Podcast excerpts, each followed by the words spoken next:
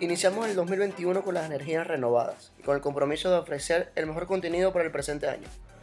De igual manera, desde el Departamento de Comunicación de Entre Profes, queremos desear un año plagado de éxitos y triunfos en el plano profesional y deportivo, pero sobre todo en el plano personal, a todos los que nos acompañan en este camino del intercambio de información. Para el capítulo de hoy conversamos con Santiago Alfaro, un preparador físico que se define como formador. Así que no te lo pierdas.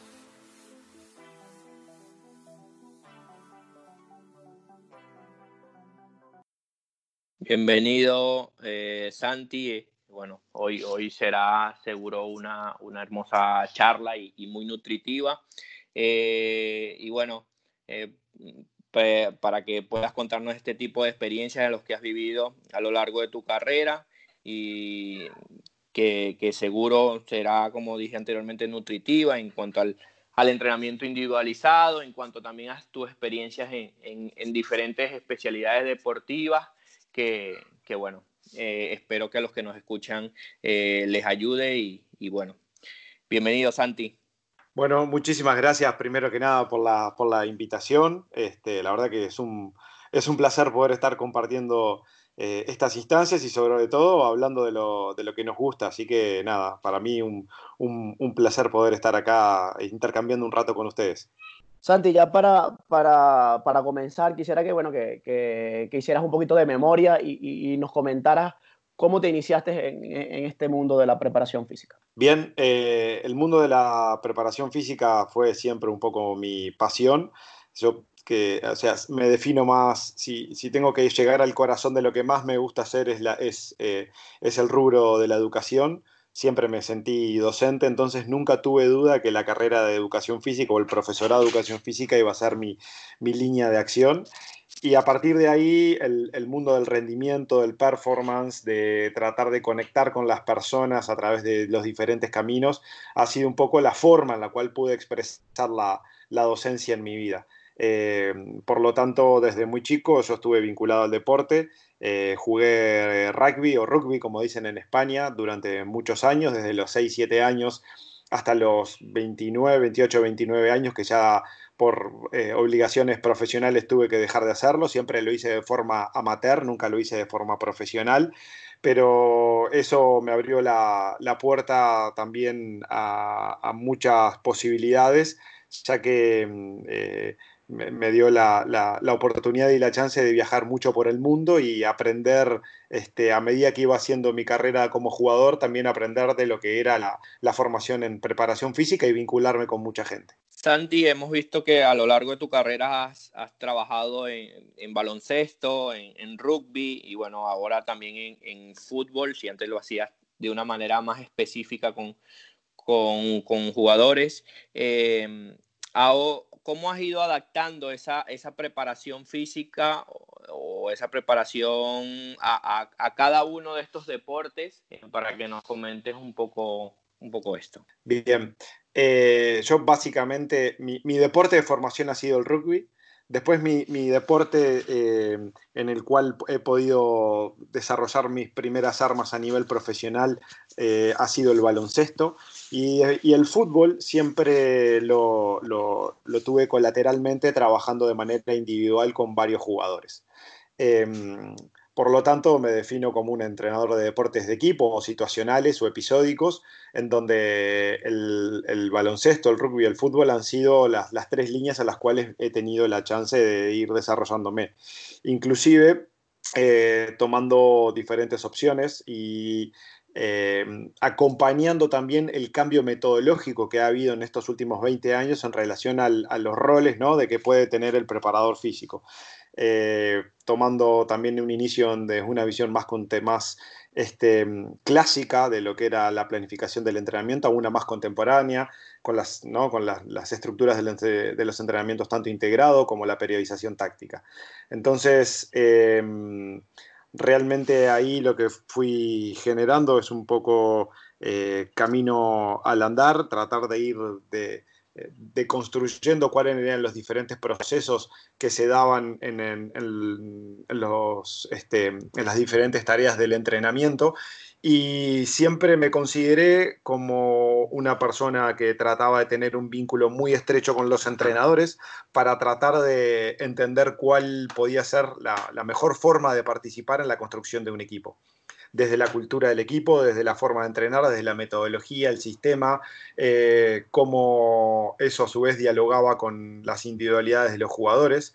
Entonces, eh, tanto a nivel micro, desde el jugador, como al nivel macro, eh, traté de, codificar, a veces de manera más científica, a veces de manera más empírica, cuáles eran las posibilidades de alcanzar el rendimiento que nosotros teníamos. Santi, también, bueno, lo, comentaba Rudy, que, bueno, que has tenido participación en diferentes deportes. Leyendo un par de investigaciones eh, hace un par de días, centrándonos en, el atleta, si el atleta desde, desde niño tiene esa, eh, ese multideporte, por así decirlo, cuando, cuando sea adulto, pues eh, en, el deporte principal va a destacar mucho más de, que un atleta que se especializó muy temprano. Partiendo desde esa base, tú como preparador físico, ¿crees que has podido adaptar eh, conceptos de un deporte al otro y que se hayan beneficiado? Bien, eh, a ver, por, un lado lo que es el, concepto de desarrollo a largo plazo, eh, es un concepto que en mi caso ha tenido el abordaje como lo han propuesto los canadienses y los irlandeses, ¿no? En, las, propuestas de, del LTAD, de ese del Long Athlete Development. creo que ellos han decodificado de muy buena manera eh, cuáles son los pros y los contras y qué, problemas traen los eh, generar atajos en la construcción de los deportistas.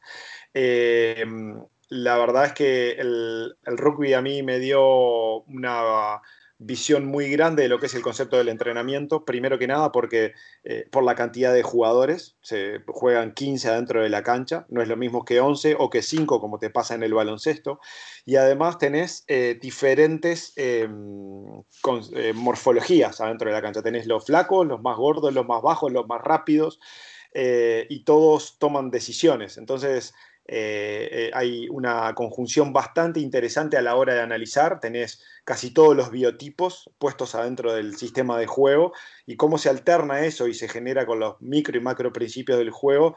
Eh, realmente es bastante interesante para, como para poder este, analizar.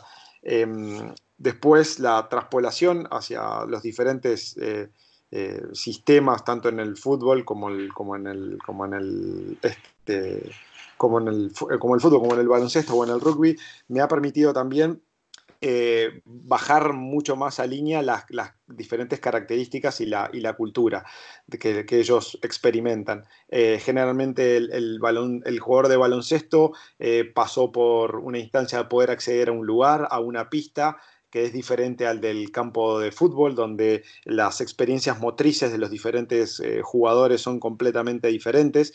Y una de las cosas que he tratado de hacer es eh, ir cuantificando las horas de formación que han tenido los, los, diferentes deportistas. Ese es un tema que a mí me ha, este, o al equipo de trabajo en el cual integro, nos ha motivado durante mucho tiempo y hemos tratado de tener un parámetro como el parámetro de las 10.000 horas de formación para saber eh, medianamente cuáles son esas posibles fortalezas o carencias que ha traído en la historia ese jugador o, de, o, deportista que, se ha ido formando. Eh, la verdad que una de las cosas que cuando uno tiene tanta información, eh, le agrego también el, el modelo de, gestión arriba de todo eso, ¿no? Y, el modelo de, de, gestión también nos ha permitido dividir y analizar las, las diferentes... Este, eh, situaciones en las cuales los deportistas van, van arribando para tratar de decodificar cuáles son las necesidades futuras en las que ellos pueden ir teniendo. Sandy, has hablado de, de, hacer, de cuando estás o cuando llegas a, estos equipos de trabajo, estudian individualizadamente al jugador para saber qué necesidades eh, o, o, dónde apuntar hacia esas necesidades para poder eh, progresar y potenciar, ¿no? Eh, quisiera que nos comentaras un poco de la importancia, o enlazando con, con, esto, la importancia del entrenamiento individualizado, que es algo que, que llevaste muchos años realizando. Seguramente también ahora realizas, pero ya en, en, otro plano o, en menor cantidad, pero algo que trabajaste, bueno, con de la talla de jugadores como, como Diego Forlán, que, y, y bueno, cómo llevaste esa, esa convivencia tanto con él como con, con el cuerpo técnico con el que él trabajaba en su equipo, ¿no? Perfecto. Eh, por un lado está el modelo contextualizado, que es el, el, rol del preparador físico en, en, este modelo de desarrollo individual dentro de un equipo, y el del descontextualizado, que por ahí fue el que me pasó durante mucho tiempo con Diego. Y cuando me refiero a descontextualizado es siempre el enfoque con Diego, eh, desde mi punto de vista, fue un enfoque em, un 90% condicional, ¿no? Tenía un enfoque eh, principalmente de cómo mejorar sus eh, valencias condicionales y cómo él después las conectaba con el juego. En mi caso, al, estar durante tanto tiempo con él, que fue algo atípico. Es difícil encontrar a cualquier profesional que trabaje por más de 10, 12 o 11 años con un deportista sistemáticamente. Eso hace que adquieras un nivel de conocimiento y de profundidad muy elevado, desde las cosas que le gustan hasta en aquellos em, sistemas o formas de entrenamiento que le, que le sientan bien o que le sientan mal, desde los hábitos nutricionales. Entonces, eh, es, casi como que si estuvieras hablando de, una persona que, es como un, eh, como un familiar tuyo. Si bien eso es progresivo y a medida que va pasando el tiempo uno lo va modificando y lo va mejorando, se adquiere un nivel de maestría sobre determinadas cuestiones que hacen que después eso tenga un impacto en performance. La chance de Diego fue primera, principalmente su capacidad de visualizar de que él con ayuda podía llegar más lejos creo que es el, principal aprendizaje que podemos tener en, todo esto. Y no solo con mi ayuda, sino que fueron interviniendo eh, muchos personajes en ese camino, ¿no? Desde fisioterapias, nutricionistas, él, lo que generó siempre fue un equipo de trabajo. Entonces eso... Eh, creo que es lo, más determinante a, a, tener en cuenta en todo este escenario. Yo, mi rol principalmente desde la individualización era en tratar de coordinar todo lo que hacía el equipo de trabajo alrededor de él. Eh, una de las, de las personas por ahí dentro del fútbol este, que, que, más enfatizó el, sus hábitos diarios y su, su, cultura de entrenamiento. Entonces, este, probablemente lo más rescatable de la parte de entrenamiento individualizado era que él se llevó primero que nada a conocer todo lo que era el sistema de entrenamiento de fuerza, a lo que era conocer el entrenamiento invisible, cuáles eran las estrategias de recuperación y desarrollo. Eh, confió mucho en ese proceso a nivel individual, entonces él tenía una, una serie de deberes individuales que eran independientemente a todo lo que pasaba con el equipo. Imagínense si un equipo tiene la chance de tener 7, 8, 9 o 10 preparadores físicos. El nivel de individualización en el cual un, equipo podría este, adquirir en base a cada jugador sería muy importante. Y además si esos jugadores estuvieran por 10 o 12 años adentro de un equipo, que fue lo que me pasó a mí con Diego. O sea, es muy difícil que un preparador físico en un equipo logre el nivel de conocimiento eh, en un escenario como el que estoy desarrollando. Por lo tanto, esto fue absolutamente atípico. Eh, es más, lo podemos tomar como un outlier, ¿no? como algo fuera de, de, lo normal, no es una, no es una norma. Em, entonces, digo, las estrategias de Diego, básicamente, o la individualización de Diego, era por entender en, los diferentes procesos que nos fuimos poniendo, porque todos fueron a mediano y a largo plazo. Eh, muchas personas a veces nos preguntaban, ¿qué hizo Diego para llegar a Sudáfrica 2010 en la forma en que lo hizo? Bueno, entrenó más de ocho años de manera individual y sistemática en paralela a lo que hacía con el equipo. Entonces, no, no, no, no hay otra respuesta que un proceso largo y sostenido de hacer siempre las mismas cosas. Eh, y, eso hizo que él adquiriera un nivel de maestría y de consistencia muy importante con eso. Santi, si, bien es cierto, me siento muy identificado con ese perfil de preparador físico porque, bueno, actualmente em, eh, estoy llevando a cabo esa labor quisiera que, que, nos comentara, no tomando en cuenta el aspecto eh, condicional, porque bueno, si bien es cierto, lo has dicho que es muy difícil que un preparador físico dure tanto tiempo como un futbolista, ya dando por hecho que, que, que es un buen profesional, dando por hecho que, que, conoce el deporte, que conoce al deportista, ¿qué cualidad crees que, te permitió a ti específicamente em, durar tanto tiempo al lado de Diego? Bueno, quizás, este, a ver, em, yo, mi principal característica a nivel individual son las habilidades blandas, digamos, el cómo contactar con las personas. Eh, a medida que fui poniéndome un poco más veterano y más viejo, eh, eh, pensar que la, empatía es este, probablemente uno de los factores eh, más desencadenantes de las, de las relaciones humanas hoy en, esta, en esta etapa del mundo en la cual estamos viviendo, no solo COVID, sino en, estas, este, en esta ventana de tiempo me refiero, donde eh, uno tiene que pensar mucho más por el otro que en uno mismo.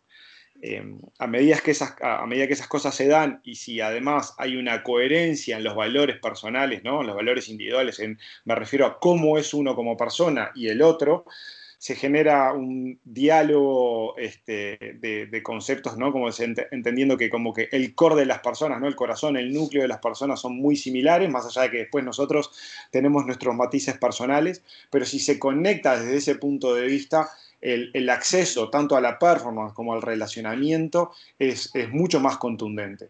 Digo, lo que me pasó a mí con Diego, si bien yo era muy joven cuando empecé con él, eh, fue eh, principalmente entender que los dos a nivel individual queríamos recorrer un camino muy parecido.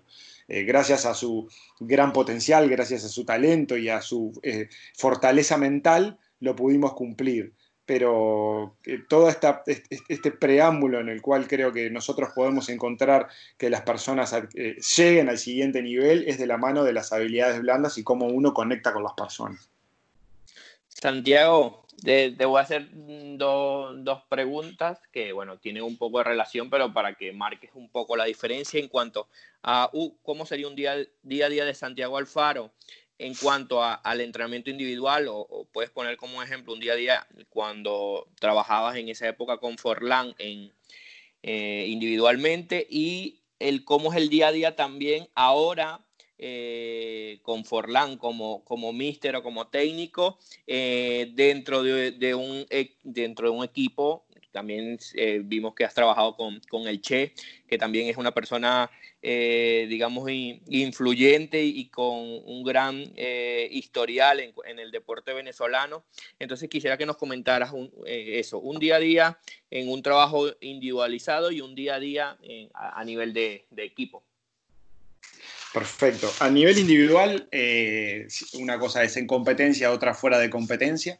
Eh, a nivel individual, en, competencia, lo que trato es de tener la mayor cantidad de información posible de, de los jugadores, qué están haciendo semana a semana, eh, cómo día a día manejan la carga en, los equipos en los cuales ellos eh, participan, de, ser posible estar en contacto inclusive con el preparador físico del equipo, ponerme a disposición de ese, preparador físico, eh, entendiendo que soy una posible ayuda para ellos. y de esa manera también hace que el, trabajo con el jugador se vea más, más beneficiado. Primero desde el punto de vista del relacionamiento y segundo en, base a las necesidades puntuales que tenga ese jugador, si es una necesidad condicional, de movilidad, de estructura, de fuerza, de eh, compensatoria. Entonces, a partir de ahí, uno etiqueta cuáles la, las sesiones que puede ir teniendo para que el jugador eh, tenga mayor solidez y esté disponible para el cuerpo técnico.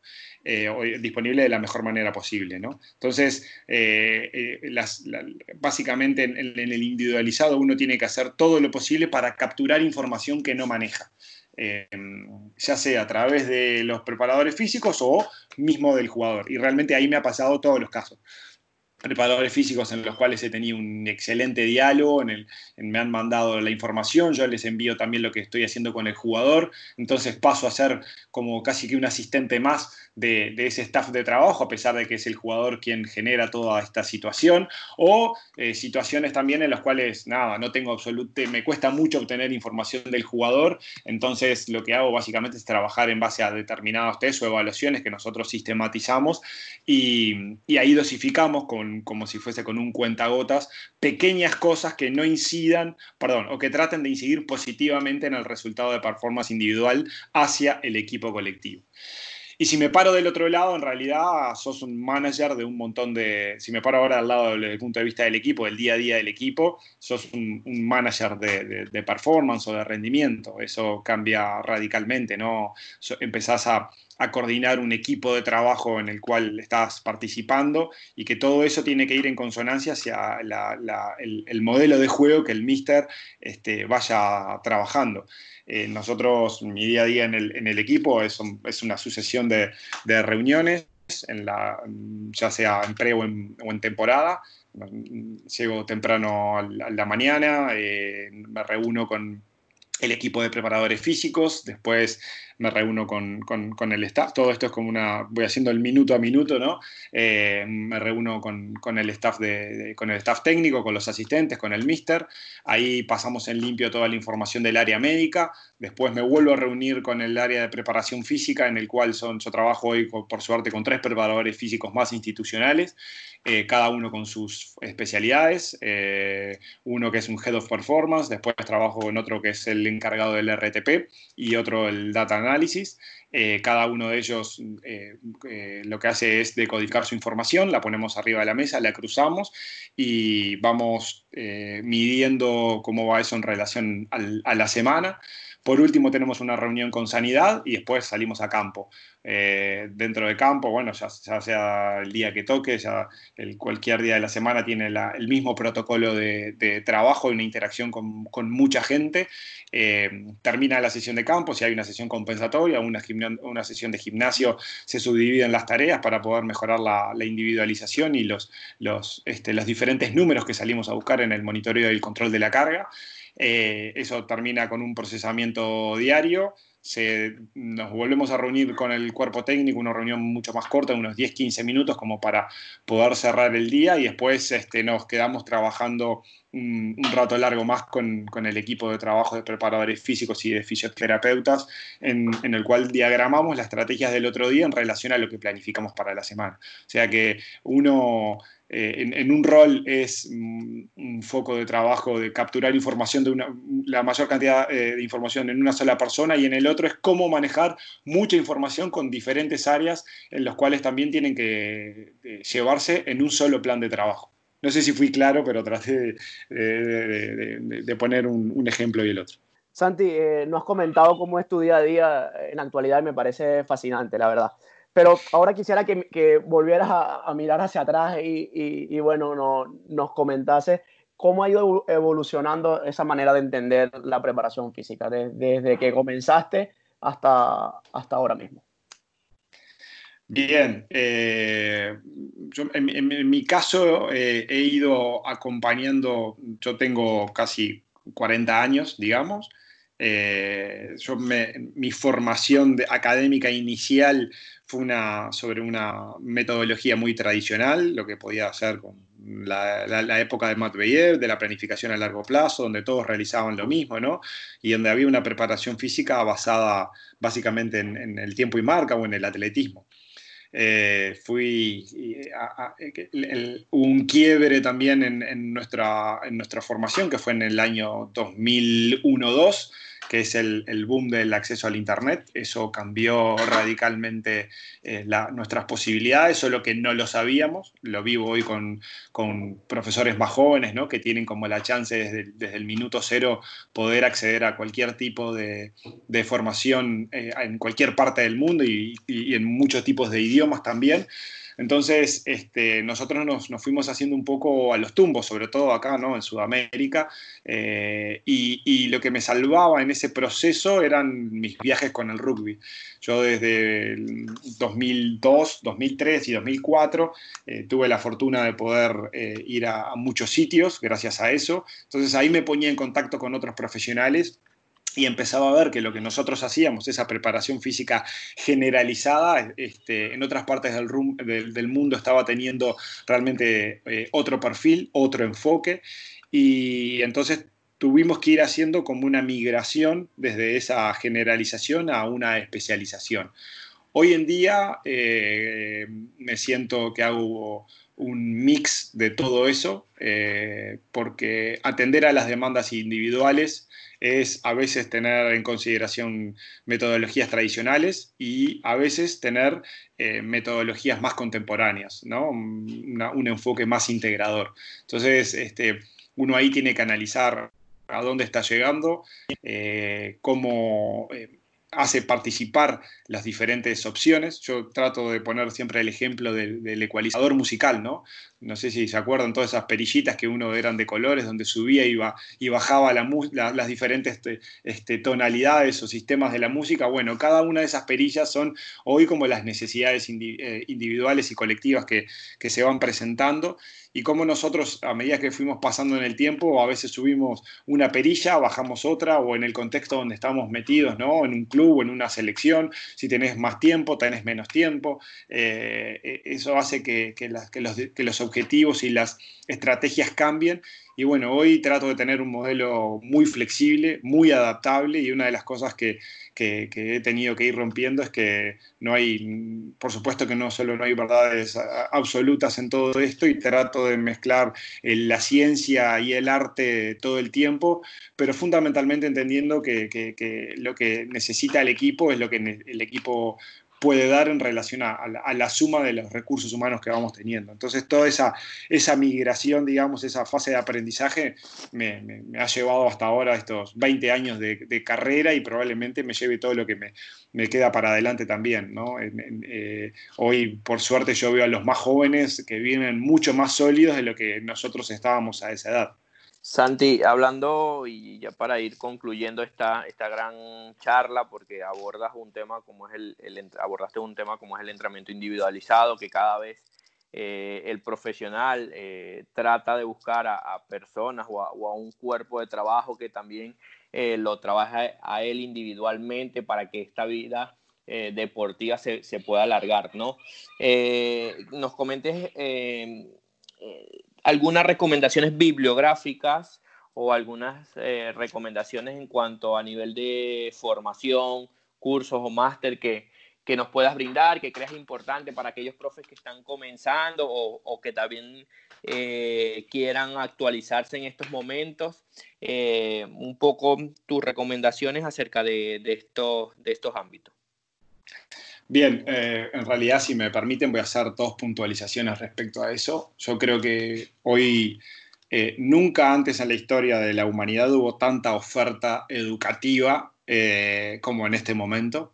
Y, me refiero en, esto, en este tiempo actual donde la, distancia ya dejó de ser un problema.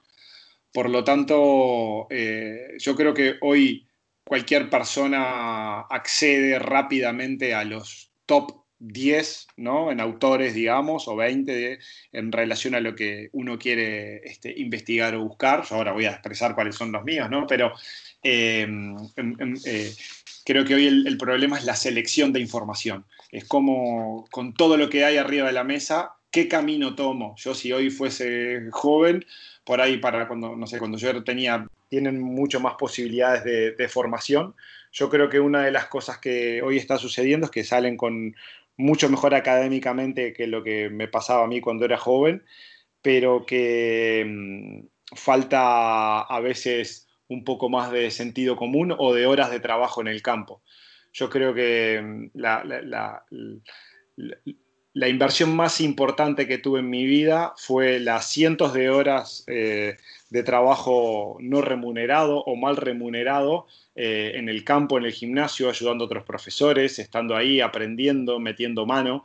Eh, y hoy eh, recibo chicos que ya tienen nivel de maestría, están cursando su doctorado y a veces lo que falta es un poco más de embarrarse o mojarse un poco los pies dentro del, sistema en el cual nosotros nos movemos para que realmente busquen un equilibrio. Yo creo que solamente eh, ser un entrenador de campo o solamente pararse en las cuestiones académicas eh, hacen que el barco tome un rumbo muy direccionado para un lado para, para el otro y nosotros tenemos que tratar de mantener el, barco equilibrado. Entonces, entre las, lo que uno va haciendo más la, base científica académica, perdón, creo que es el, camino a seguir. Dentro de lo que es la formación académica, eh, en mi caso cursé el, el, máster de, alto rendimiento del INEF, eh, lo cual fue una inversión muy importante y un cambio de profesionalización grande en, mi vida. Y, a partir de ahí yo les sugiero mucho a, los, profesores, que a los preparadores físicos que puedan este, hoy realizar ese o el máster C, que también tiene un gran nivel para los que les gusta el fútbol, en, lo que son los deportes de equipo. De todas formas, eh, los autores que básicamente he consumido en, mi vida son, este, son varios, desde Boyle, Casamichana, este, Verstegen, eh, eh, David Joyce, autores que consumo Winkelmann, este, son autores que consumo casi que diariamente además de todo, em, como mi formación en el rugby eh, eh, me ha traído mucha literatura anglosajona, eh, bueno, eso también me ha permitido poder acceder a todo lo que es la literatura en inglés, que bueno, que lleva bastante tiempo adelantado en relación a las, ¿no? a, lo que son las, traducciones al castellano, más todo lo que eso conlleva cuando uno intenta este, llevar conceptos de, desde de un lado al otro. Eh, al final del día uno tiene que ir em, sintiendo que la visión del entrenamiento que tienen los diferentes autores tiene que ir en concordancia con, con lo que uno va generando, también con la identidad de los equipos de trabajo en los cuales va participando y como siempre tratar de bueno, de mezclar todos esos saberes para para, para que el, equipo logre, el equipo o el jugador logre los resultados en los cuales nos vamos este, adquiriendo. Una de las cosas también o consejos es que yo nunca le había dado mucha importancia a los modelos de management o los modelos de gestión y trabajar durante un tiempo en eso me, permitió adquirir este, un bagaje y un conocimiento bastante importante sobre el desarrollo del liderazgo en, las estructuras de los equipos y, realmente eso también me abrió como, ¿no? Hay un montón de cosas del mundo empresarial que me abrieron la, la cabeza y tratar de, de, ver como muchas veces ven, ven ellos los, los, análisis y me ha ayudado muchísimo también en la, en la conformación de los, de los equipos de trabajo. Santi, ya para, para finalizar y, de antemano agradecerte tu tiempo y, y sobre todo tu generosidad por, por abrirnos este espacio y, ese compartir. Quisiera que, que, te despidieras dejando una frase, una frase que, que nada, que la, que la, hayas hecho tuya, que, que, la lleves contigo siempre. Bueno, una frase que, en realidad eh, me gusta mucho y siempre la recurro es de, de, una persona que se llama Enrique Baliño, este, que en lo cual yo me siento muy identificado, ¿no? que, dice que nosotros eh, enseñamos lo que sabemos, pero contagiamos lo que somos. Enseñamos lo que sabemos, pero contagiamos lo que somos. Creo que eso eh, es un resumen de las cuales yo me siento extremadamente identificado y trato de llevar en mi vida diaria. Es compartir lo que uno va generando, es aprender del otro es la dialéctica entre esas dos cosas, pero fundamentalmente este, contagiar lo que uno es. Eh, y contagiar lo que uno es es la esencia, es la, autenticidad, es la energía, es como uno eh, abraza los cambios y las cosas se van sucediendo. Creo que eso es lo que trato de ser como persona y lo que también resumiría un poco de alguna manera lo que es cuál es la visión del, que tengo de las cosas. Santi, para nosotros ha sido un verdadero placer eh, que te hayas tomado este tiempo con nosotros. Yo creo que eh, esta, esta charla que, eh, que ha sido muy distendida, por lo menos particularmente a mí me ha fascinado. Yo creo que, que todo aquel que lo escuche sentirá lo mismo. y así que nada, muchísimas gracias compañero por tu, por tu tiempo y, decirte que, que esta es tu casa. Rudy Salva, la verdad que muchísimas gracias para ustedes. Los felicito mucho por, por, tratar de generar estos ámbitos y estos espacios. Eh, la verdad que hoy estas herramientas tecnológicas nos permiten un montón de, opciones y de posibilidades, también de compartir y escuchar otros colegas, diferentes visiones, y todas ellas son súper válidas porque gracias a eso todos nosotros vamos aprendiendo, así que mis felicitaciones para ustedes, por un lado, y después el agradecimiento de haber nada, pensado en mí para poder ser parte de este espacio. Santi, agradecerme, agradecerte también, este, por, porque como dijo Salva, y que hayas compartido este, este tiempo y, en este espacio que, bueno, tratamos de eso, de brindarle un, o generar un contenido para, para todos esos profes que, que, están comenzando, sobre todo en, en Venezuela. Eh, y bueno, eh, nada, eh, un gusto y, bueno, será seguro hasta otra oportunidad. que bueno, que nos puedas ir compartiendo ya un poco de lo que, es tú, lo que vas viviendo actualmente. Y nada, un, gran abrazo y, bueno, hasta otra oportunidad. Claro que sí, comparto todo lo que dijeron, así que nada, les mando un gran abrazo y bueno, y agradecerles nuevamente por todo, por todo este momento.